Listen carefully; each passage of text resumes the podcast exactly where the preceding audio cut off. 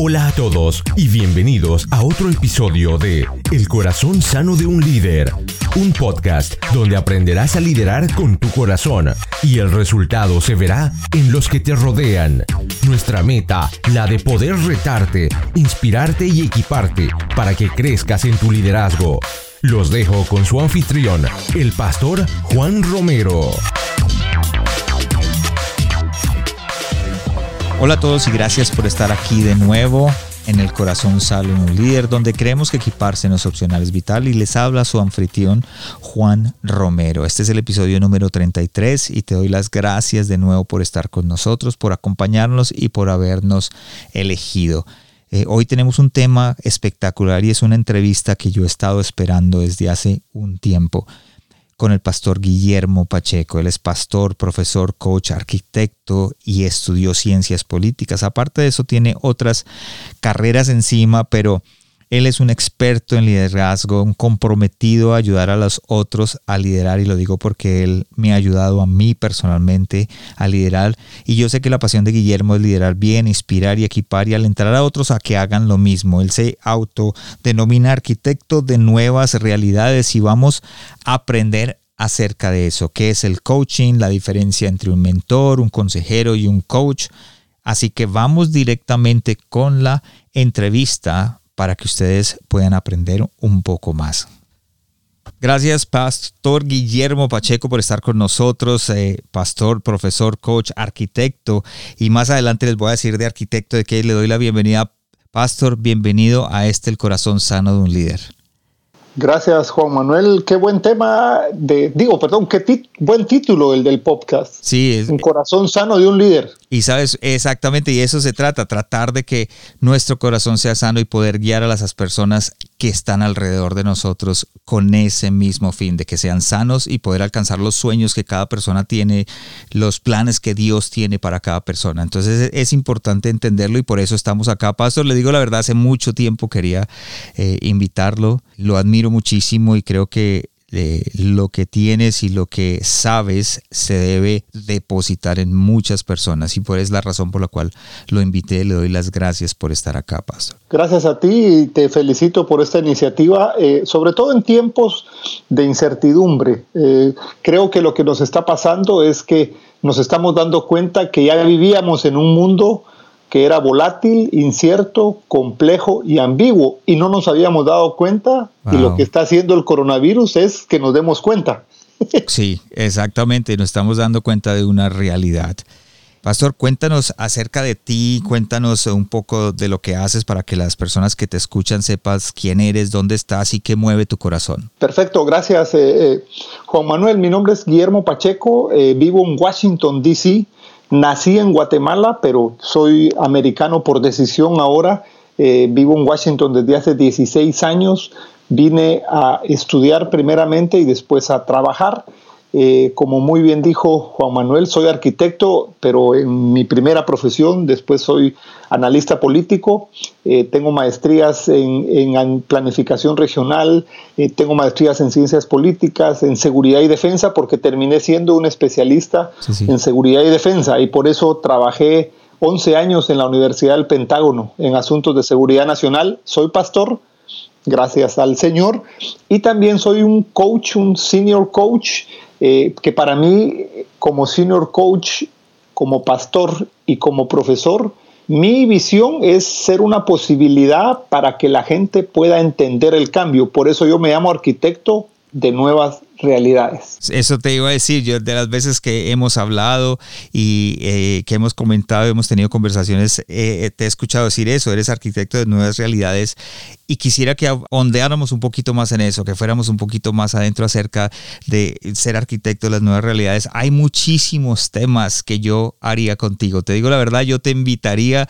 a este episodio a hablar tantas cosas que yo sé que, que los, que los que los mismos pastores y líderes de ministerio, gente que tiene empresas, gente que tiene, son jefes de departamento, personas que necesitan escuchar y tú tienes tanta sabiduría en eso y quisiera que habláramos sobre eso, sobre el coaching, porque ese es el tema de hoy, que es el coaching. Muchas personas no saben qué es el coaching. He escuchado pastores que dicen, no tengo ni idea qué es el coaching. He escuchado a, mentores o, no a mentores, sino a personas que, que me dicen, ¿qué es el coaching?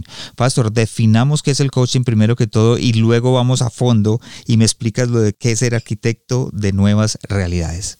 Perfecto, gracias por esa pregunta. Mira, el, ¿qué es el coaching? El coaching es un método para poder acompañar a una persona para que esta persona pueda diseñar futuro, pueda alcanzar el logro extraordinario con la bendición de Dios. Me explico. Eh, nosotros no nos hemos dado cuenta que en la palabra de Dios, yo siempre digo, la palabra de Dios es un manual de futuro. Claro.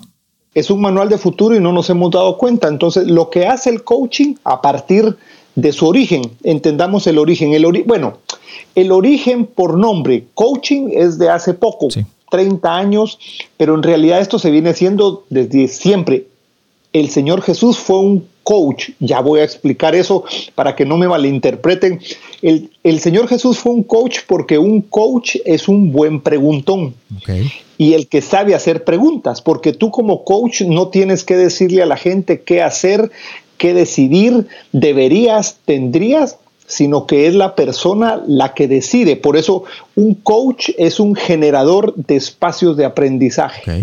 Un coach es un generador de esperanza. Un coach es un generador de espacios de fe.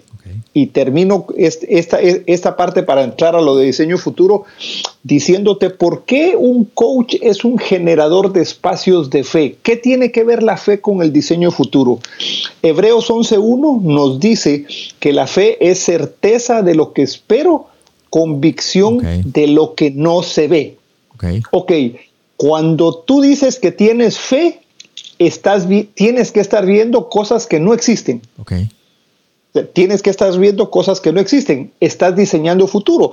Lo que nos plantea exactamente eso es, tienes que ver el futuro. Por eso, ser un, ¿qué hace un arquitecto? Un arquitecto crea y le pone, y le pone, y le pone, como te dijera yo, le pone cara a los sueños que las personas tienen, porque yo cuando era arquitecto, yo le ponía dibujo al sueño que tenía una familia para tener una casa. Las personas tienen sus sueños. Y ya te voy a decir más adelante lo principal que hace un coach. Sí, eso, eso, era lo que yo iba a preguntar, que mucha gente dice, bueno, Dios me ha hecho mis promesas, Dios ha prometido en mi vida, yo tengo estos sueños, estas metas, y creo que tengo que saber para dónde ir, ¿verdad? eso es, más o menos lo que tú estás diciendo. Exacto. Mira, hay tres cosas que un coach tiene que ayudar a la persona antes de, de trabajar con ella. Primero, un coach lo primero que hace es transformar el tipo de observador de la persona. Me explico. Voy a poner el ejemplo de, este tiempo de, pandemia. En este tiempo de pandemia probablemente nos estamos relacionando con la circunstancia con ojos del pasado. Y entonces al ver con ojos del pasado probablemente criticamos mucho.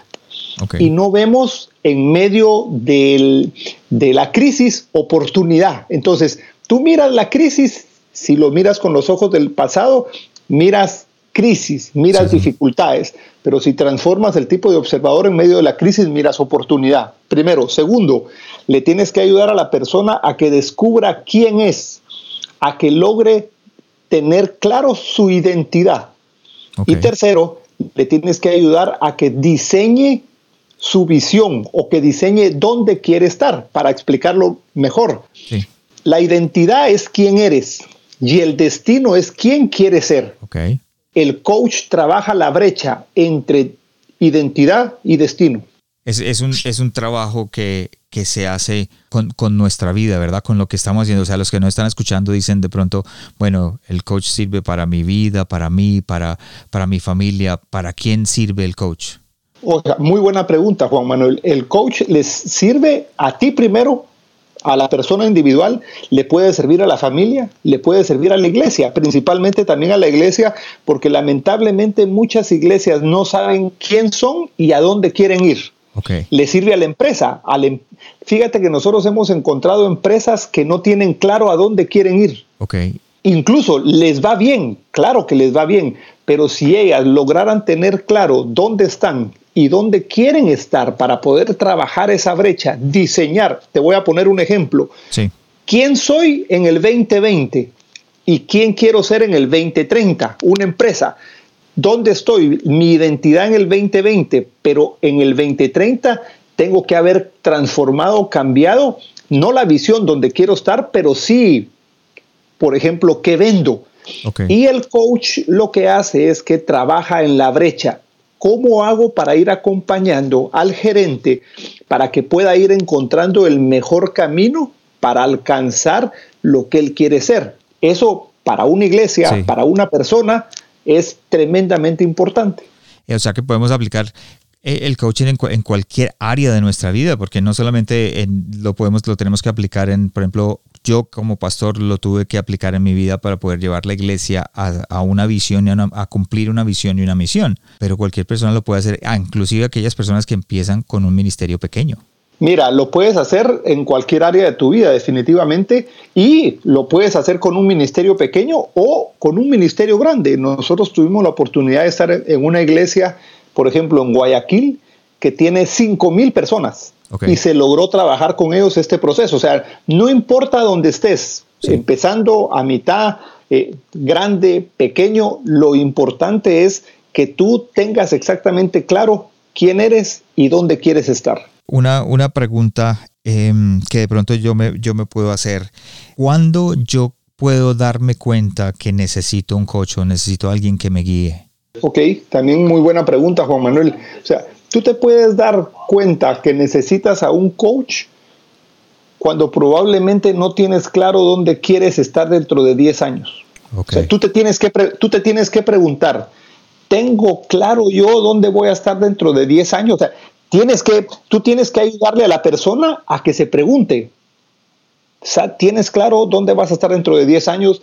¿Tienes claro dónde va a estar tu empresa dentro de 10 años? ¿Tienes claro dónde va a estar tu iglesia? Te voy a poner un ejemplo. A alguna persona, a una persona que tú la quieres ayudar, que tiene un trabajo actualmente, por ejemplo, una buena pregunta es, dentro de 10 años, ¿tu trabajo puede ser reemplazado por inteligencia artificial? Entonces, esa pregunta lo hace a él posicionarse en el futuro y cuando él se da cuenta, por ejemplo, que su trabajo puede ser eh, transformado por la inteligencia artificial, él viene al presente y en el presente toma decisiones para que no le agarre de sorpresa que sea despedido porque hay un robot que hace su trabajo. Entonces, algunas veces nos han enseñado que es en el presente donde determinas tu futuro y es al contrario. Creo que ese es un buen paradigma que, tenemos que cambiar. Es en el futuro donde determinas el presente. Explícame un poquito más eso, porque yo sé que mucha gente dice, wow, no, entiendo, ¿cómo así? Es en el futuro donde determino el ahora. Los memes, en, los memes en Facebook me dicen, no, es ahora donde yo tomo la decisión de mi futuro y tú vienes y me lo cambias. Mira, ese es un paradigma que nos, a los que somos cristianos, es un paradigma que nos ha vendido el diablo. Me explico. El tema de futuro es un tema de iglesia. Sí. Que el diablo, el diablo no lo robó. Hay un libro, oye esto, hay un libro que se llama Cartas del Diablo a su sobrino, escrito por C.S. Lewis, no es escrito por, no, no, por un teólogo poderoso como C.S. Lewis, donde la trama, muy rápidamente, es un, el diablo diablo tiene un sobrino que lo tiene que entrenar. Y le asigna una persona. La persona se le convierte y entonces el libro trata que él le manda cartas dándole estrategias de cómo alejarlo del enemigo. El enemigo es Dios. En una carta, un amigo cuando llegó a esa carta dijo, wow, el profe Pacheco tiene que leer esto. ¿Por qué? Mira lo que le dice el diablo a su sobrino. Trata de que no mire el futuro, menos con fe. Ah. Entonces, el paradigma que responde a eso es, en el presente determinas tu futuro, pero como hay tanta incertidumbre, hay pandemia ahora, no me da tiempo de ver el futuro. Cuando tú le cambias la lógica, le pones fe, determinas dónde quieres estar ya sabes dónde quieres estar y vienes desde ese lugar al presente Y aquí empiezas a cambiar cosas, pero no vas a cambiar cosas si no sabes a dónde quieres llegar. Es como eh, el, dicho que dice, a un marinero que no sabe a dónde quiere ir, cualquier viento le sirve. Ok, ok. Y tú dijiste algo muy, muy bueno que quisiera eh, ir a fondo, es, el cambio, el adaptarse a ese cambio, o sea, poder decir, ok, necesito cambiar, ¿verdad? Hay, hay verlo, verlo de la otra manera. ¿Cómo puedo comenzar a hacerlo? Lo digo porque...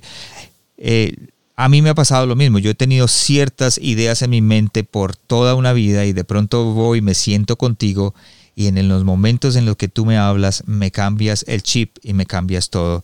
Y yo digo, ¿cómo puedo comenzar ahí? ¿Cómo puedo adaptarme a ese cambio? Mira, intentamos una cosa. Pablo, primero voy a, no, no, no, no, déjame, déjame ir cronológicamente. Voy, a voy a Daniel. Fíjate, mira, pues Daniel 10 esto lo vengo trabajando en, los últimos días porque me voló la cabeza.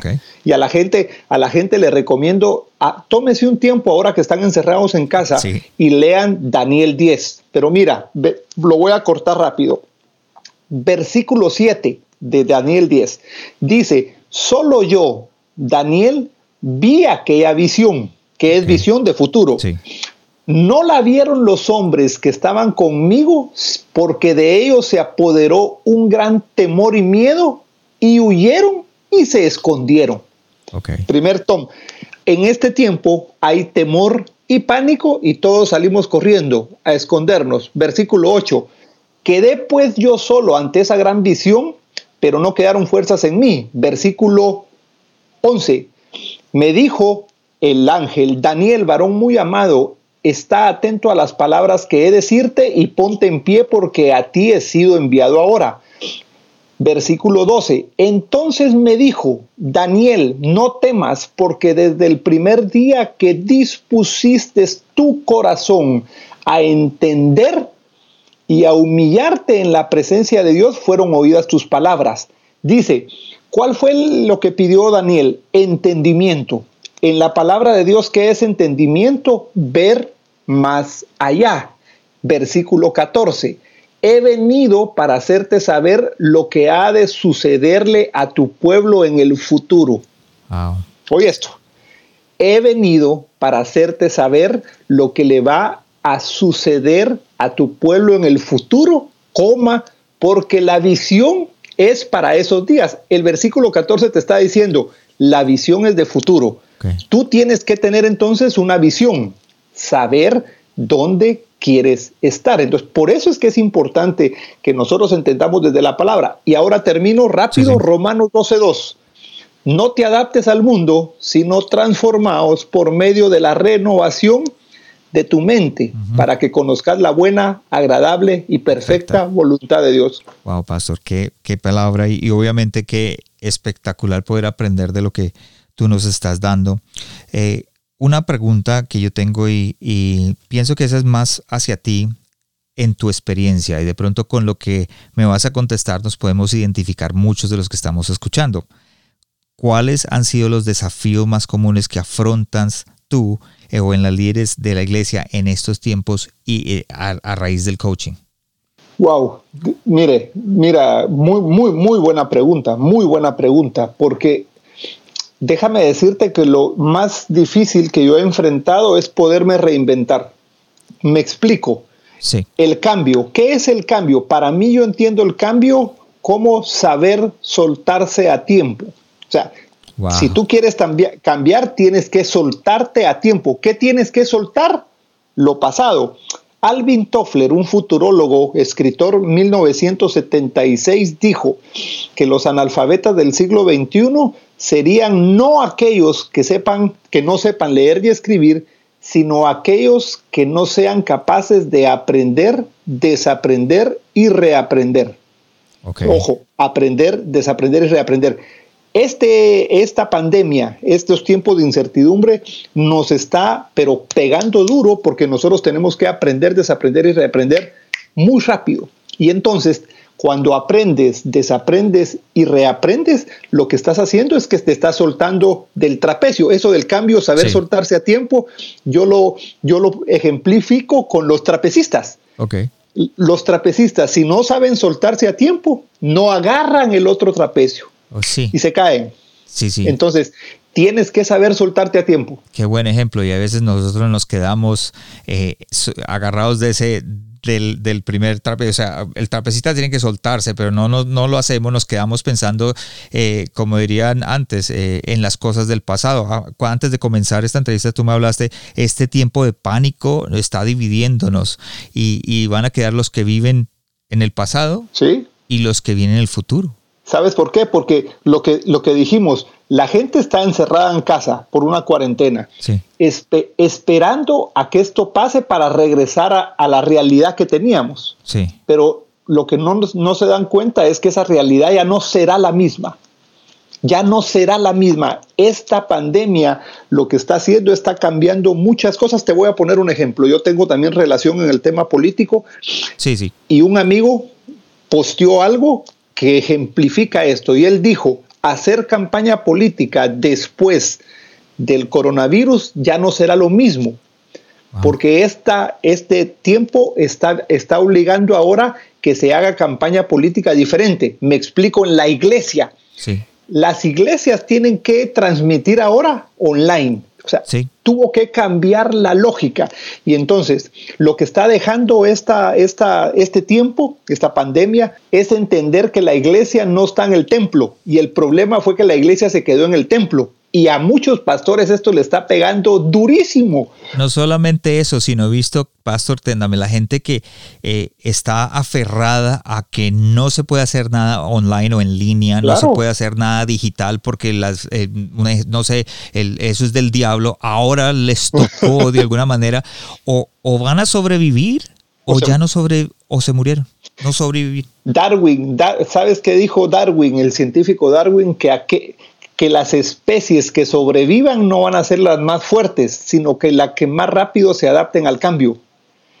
Esto les va a pasar a las iglesias. ¿Y sabes cuál es otro problema? Aquellos que probablemente están entendiendo el cambio, lamentablemente tienen mucha preocupación, ¿sabes en qué? En los diezmos y ofrendas. Y eso está pasando muchísimo. Eso está pasando muchísimo. Mi preocupación no es principalmente cómo voy a transmitir bien. Mi preocupación es, ¿y ahora los diezmos y las ofrendas? Y tampoco lo hacían en línea, sino que estaban acostumbrados hacían. a hacerlo eh, en, ese, ese es el problema. Iglesia, yo conozco iglesias, gay, en la iglesia Gateway del pastor Robert, Robert Morris, ni siquiera durante el servicio tenían ya momentos de diezmos y ofrendas. Ya había sido tal la cultura que todo era online. O sea, Sí, ellos sí. estaban adelantados. Pero el problema que tenemos ahora es que aquellos que no se prepararon, su mayor preocupación es ¿y qué vamos a hacer con los diezmos de ofrendas? Más preocupados en eso que en las personas. En este momento, las personas necesitan una palabra de esperanza, así como eh, eh, la tecnología nos está acercando a ti y a mí. Este Sí. podcast que tú estás haciendo, tú estás aprovechando la tecnología. A las iglesias les está pegando duro esto. Y sabes una cosa, para los que nos están escuchando, obviamente este podcast eh, o este episodio lo pueden escuchar a cualquier hora y en cualquier tiempo. Si tú lo escuchas ya dentro de un año, tu vida tiene que ser diferente. Si tú volteas a mirar Ah. al tiempo de pánico que nos trajo el, el coronavirus, tu, tu vida tiene que ser diferente. Esto tiene que ser una catapulta para algo nuevo en tu vida. Totalmente, o sea, tienen que, tienen que darse cuenta que tienen que cambiar todo. O sea, la- esto lo que está obligando es, tienen que, tienen que cambiarlo todo. Por eso repito, habrá gente que no se va a dar cuenta y esa gente va a regresar a vivir en un mundo que ya no existe. El mundo va por otro lado. Y como dije, voy a usar unas palabras tuyas, se tienen que reinventar o reaprender. Sí, exacto. Exacto, pastor. Hay, hay gente que de pronto me está escuchando y dice, bueno, yo soy pastor y llevo 30 años aconsejando personas, eh, aconsejando parejas. ¿Esto se puede considerar como coaching? No, el coaching no aconseja. Ok. El, eh, el coach no es consejero, el coach no es psicólogo, porque el consejero parte de decirle a la gente qué tiene que hacer. ok. Yo aconsejo de acuerdo a mi experiencia, el mentor. Un mentor es bueno, ¿por qué? Porque el mentor parte de lo que tú has alcanzado. Un mentor tiene que ser alguien que haya alcanzado lo que tú quieres alcanzar. ¿Me explico? O sea, Sí. por, ejemplo, mi, mi, mentor, pastor, es mi pastor Cash Luna. Mi el pastor Cash Luna ha alcanzado, y entonces yo lo miro, es mi pastor y mi mentor. Sí. Pero es buena la mentoría, pero ¿sabes cuál es el problema del mentor y el consejero? Que tienen que estar permanentemente cerca de ti, más aún en estos tiempos que el mundo cambia rápidamente. El cambio, el coach, es aquel que hace que las personas se descubran lo que tienen dentro para enfrentarse de no, o sea, cambiar, de, o sea, yo no le puedo decir a la persona qué tienes que hacer, sino le tengo que preguntar, ¿qué, te voy a poner un ejemplo, Yo, yo de pastor no le diría qué hacer, yo le diría, ¿te has preguntado qué haría Jesús en tu lugar? ¿Te has preguntado qué decisión tomaría Jesús antes de aceptar ese trabajo? Eh, ¿Qué te ha faltado para alcanzar tal cosa? ¿O qué no has hecho? Pero yo no le puedo decir qué deberías. El consejero puede funcionar, sí, pero lo que en este momento la gente espera es que alguien esté acompañándolo y se dé cuenta que ellos pueden encontrarse. Ok, hay una diferencia grande entonces ser consejero, mentor y coach. Exacto, completo. No quiere decir que uno sea mejor, más. No, no, no. Cada quien se puede jugar, pero hay que entender. Y tú lo miras, tú lo miras en el caso del Señor Jesús. El Señor Jesús nunca dijo tienen que hacer. Okay. Y, si nos damos cuenta, siempre preguntaba. Yo, yo, yo, yo pienso, ¿acaso el Señor Jesús no sabía que el ciego quería ver? Claro. Pero él le decía, ¿qué quieres? ¿Qué obligaba a eso? Obligaba a que el ciego declarara con su boca. El problema es que cuando tú le dices a la gente qué hacer, la gente se queda callada. Pero si tú lo haces a, la, a, las personas declarar, le, le cambias la lógica.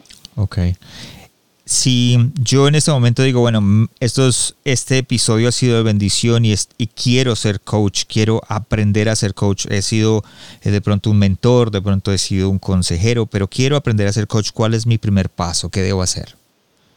Bueno, el primer paso es que tú puedas hablar con alguien que te ayude a encontrar por qué lo estás haciendo. Ok que, te, que, te, pueda decir, mira, eh, ¿por qué?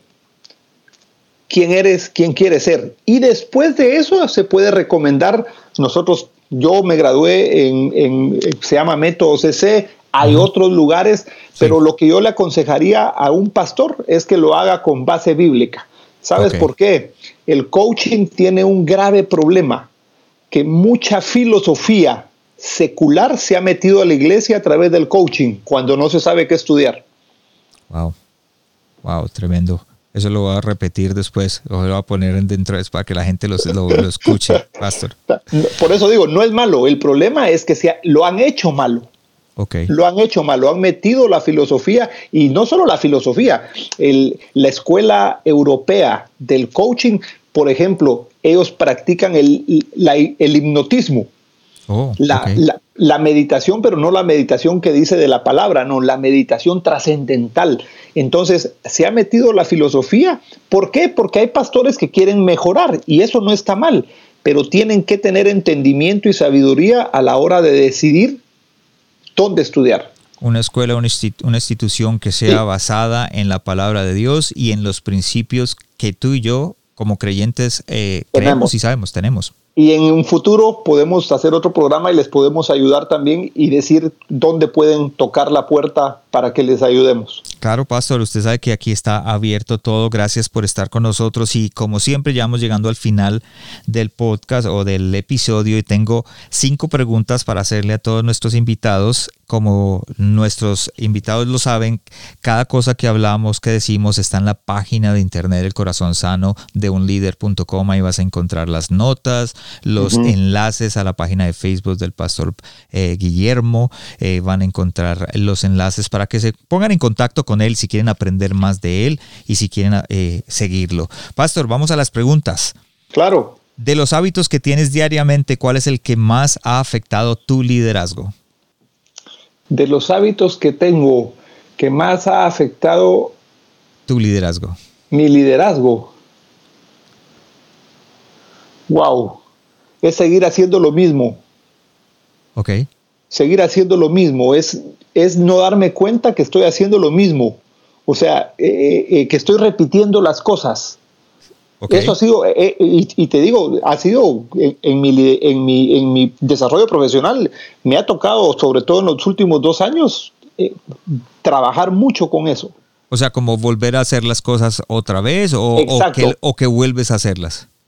O que vuelva a hacerlas o estoy repitiendo, que estoy repitiéndolas y, no me doy cuenta que tengo que dejarlas. Ah, ok, ok. Eso, eso ha sido lo más difícil. Ok, ok.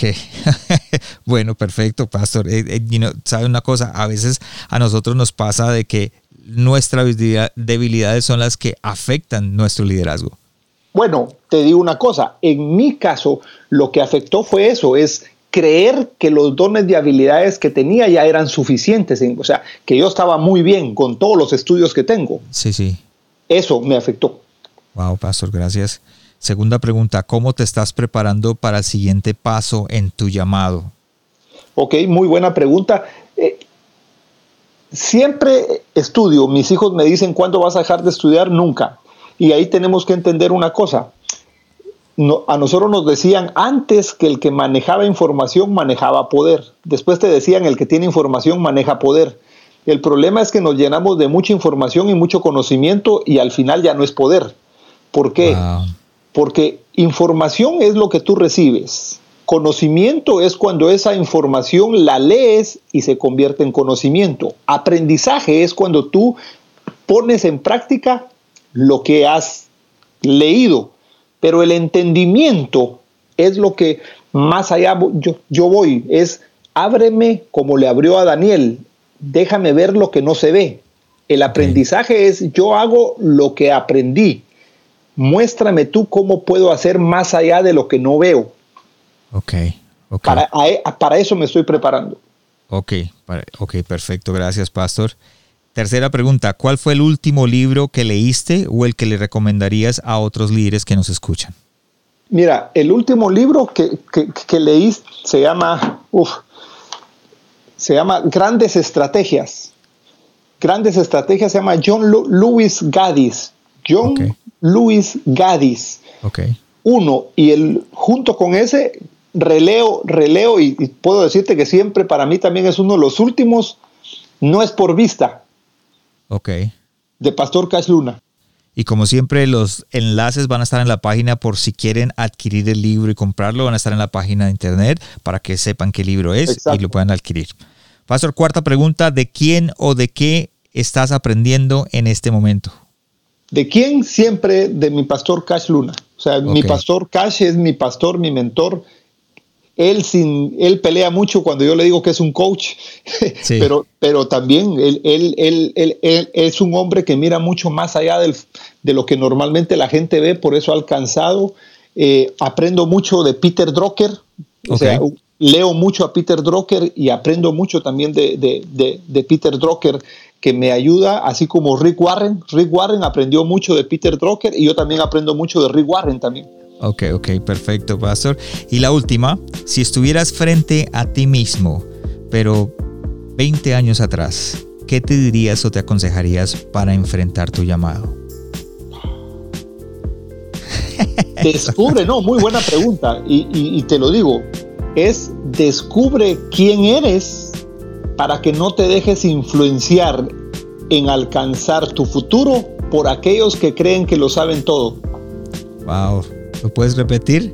No te dejes influenciar en este recorrido por aquellos que creen que lo saben todo, que es contra lo que yo he tenido que, que, bregar. Que, que, lo sabemos todo y que, que todo lo sabemos y que, no hay nada, que no, lo que decimos nosotros y lo que entendemos, eso es. Y, y, no hay más. Sí. Gracias, Pastor, por estar con nosotros. Gracias por estar en este episodio. Y quisiera hacerle eh, un último consejo para las personas que nos están escuchando, aquellos líderes que están saliendo adelante, que están levantando un nuevo ministerio, que están levantando una iglesia. ¿Qué les aconsejarías? Mira, yo, yo lo que les diría es, eh, estamos viviendo tiempos grandiosos, que Dios nos está permitiendo vivir estos tiempos. Nunca antes tal vez la peste bubónica, 1998, la peste del flu que tuvo los Estados Unidos, pero creo que nunca antes habíamos tenido una pandemia que estuviera cambiando muchos paradigmas, que estuviera encerrando a la gente como la están cerrando. Eh, creo yo que estamos en momentos en que las personas que quieren empezar un ministerio o que ya empezaron, entiendan que no está nada escrito, que cada quien va a escribir su historia. Ok. Gracias, Pastor, por esos consejos y para aquellos que nos están escuchando, atesórenlo, atesoren las palabras del día de hoy, atesoren lo que el Pastor Guillermo ha hablado el día de hoy, porque yo sé que va a ser de bendición para ti, para los que te rodean. Comparte este episodio, compártelo con tus líderes, compártelo con aquellas personas que tú crees que lo necesiten y nos vemos en el siguiente episodio. Gracias, Pastor, por estar con nosotros. Saludos, mi querido Juan Manuel, qué gusto estar con ustedes y seguro en el futuro vamos a seguir en contacto. Gracias por habernos acompañado esta semana en el corazón sano de un líder. Espero que lo que escuchaste el día de hoy haya sido de crecimiento para tu vida. Visítanos en nuestra página de internet elcorazonsanodeunlider.com donde podrás suscribirte en iTunes, Spotify, Google Play o en cualquiera de tus plataformas favoritas. También nos puedes seguir en Facebook y en Instagram como El Corazón Sano de un Líder y no olvides compartirlo en tus redes sociales. Les habló su anfitrión Juan Romero. Te esperamos la próxima semana y recuerda, lo mejor está por venir. Beijo.